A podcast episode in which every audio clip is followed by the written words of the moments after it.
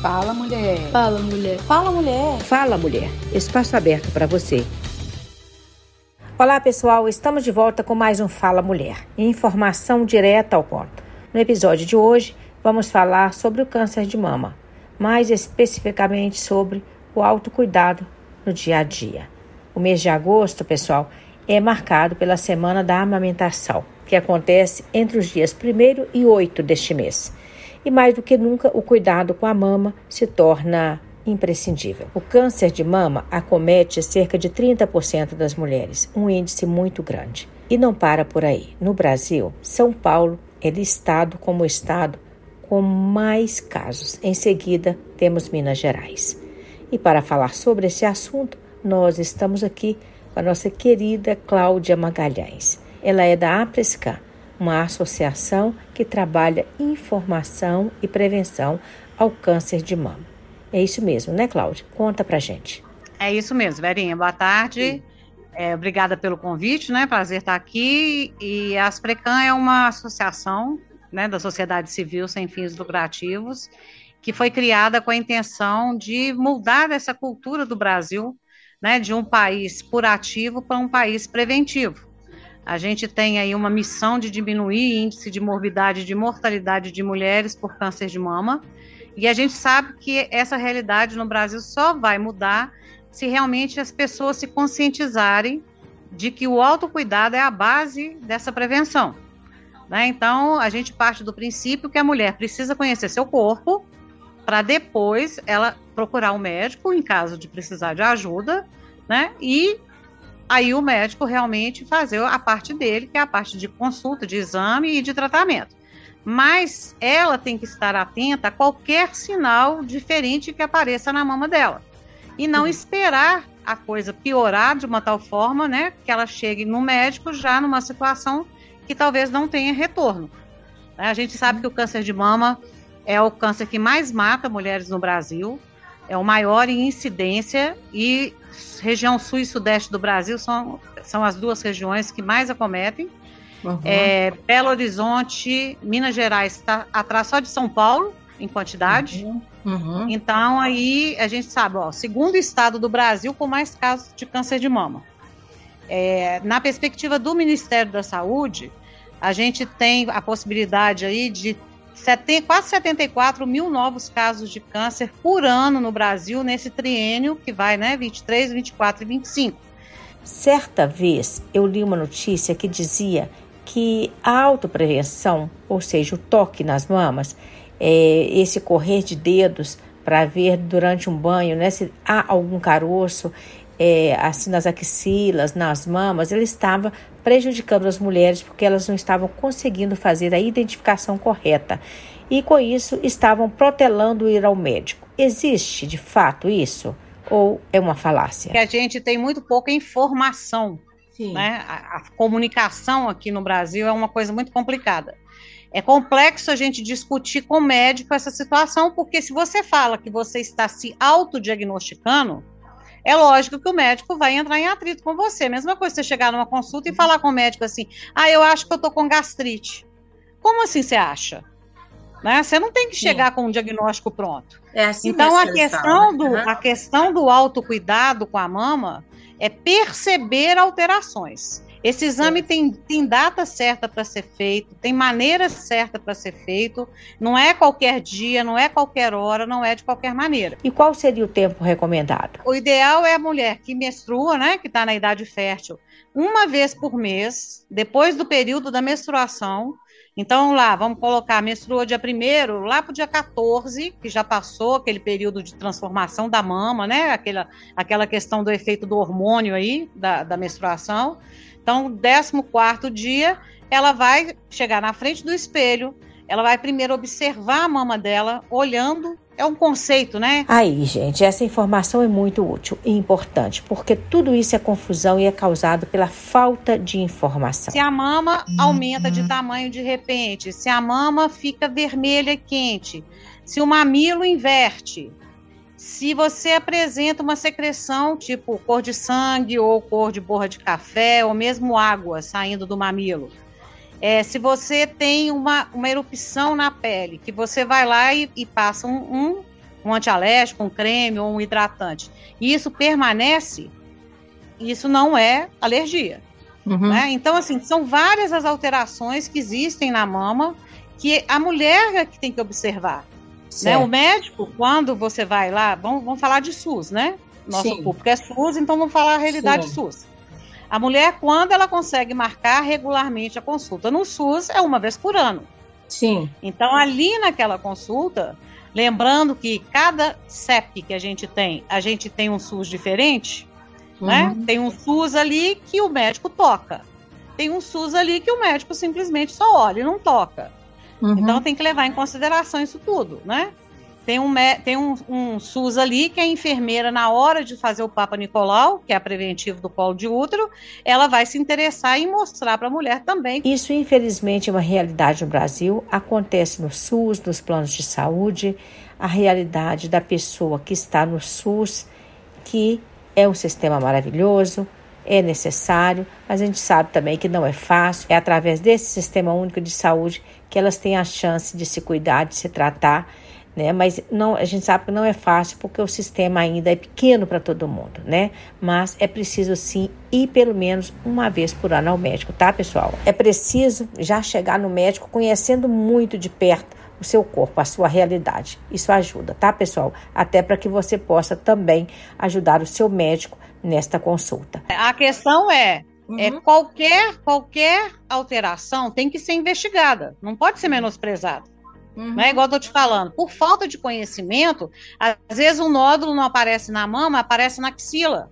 E ela uhum. vai deduzir: ah, isso deve ser íngua. Ah, isso vai uhum. passar.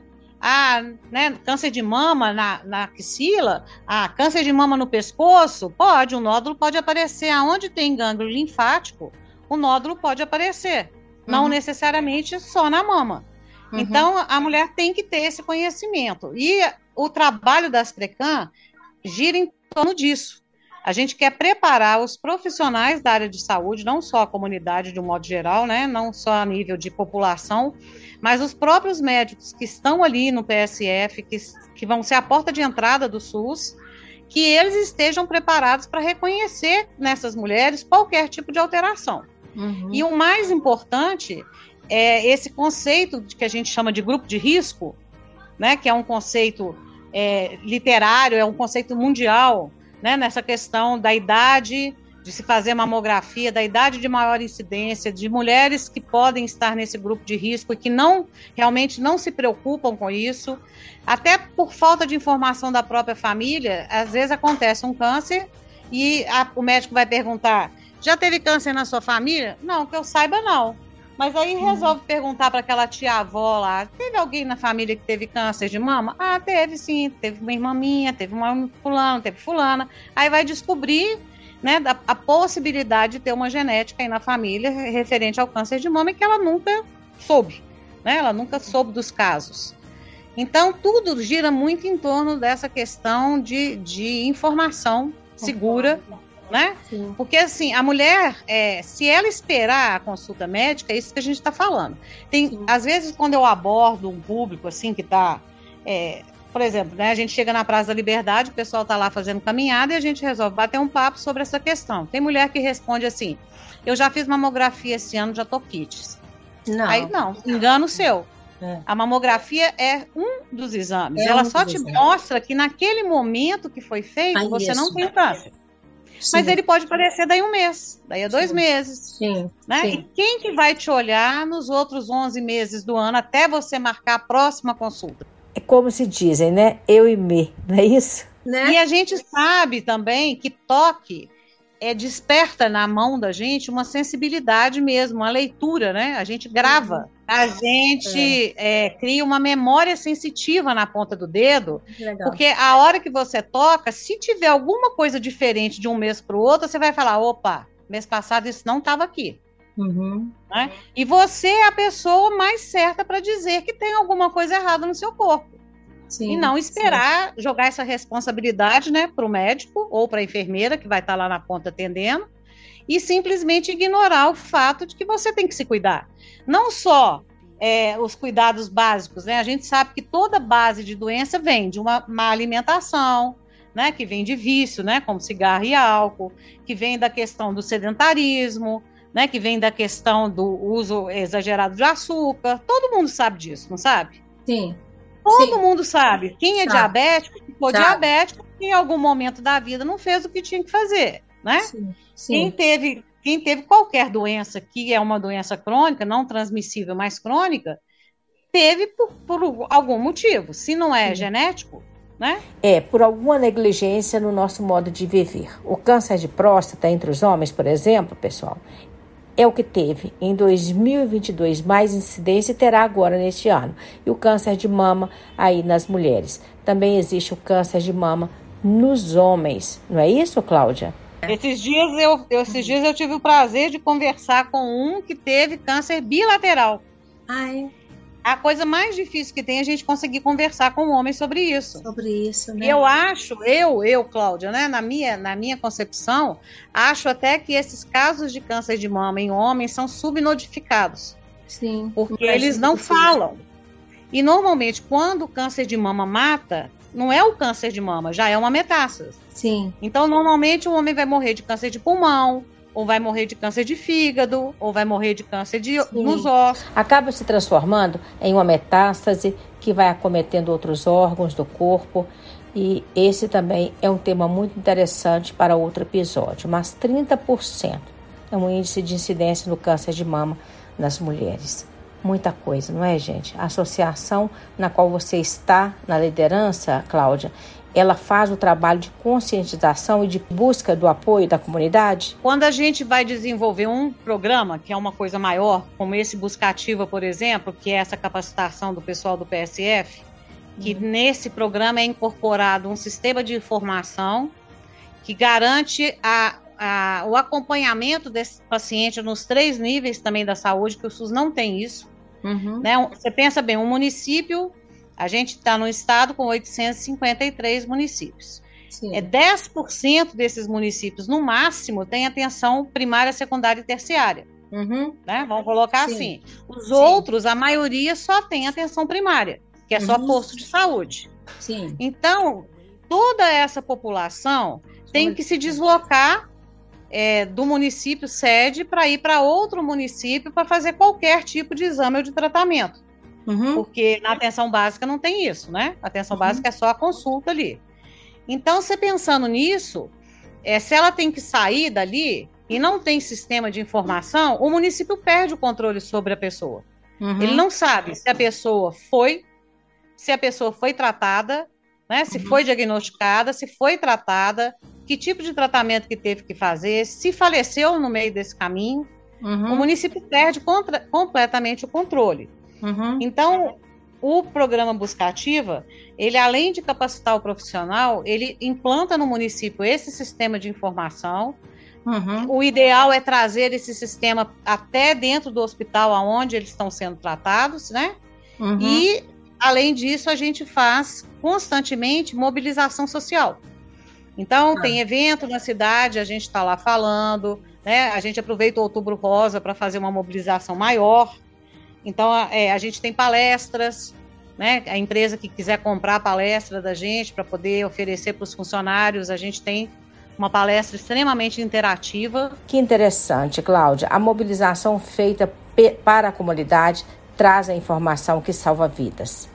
É isso mesmo. Afinal, a falta de informação pode estar muito ligada a óbitos que a doença causa nas pessoas, mas a gente poderia até evitar muita coisa, né? Eu quero te agradecer por essa rica informação, esclarecedora entrevista conosco, nos ajudando aí a combater, né, doenças que talvez é, a gente não precisasse passar por elas. Eu tenho certeza de que nossos ouvintes agora estão mais conscientizados sobre essa situação.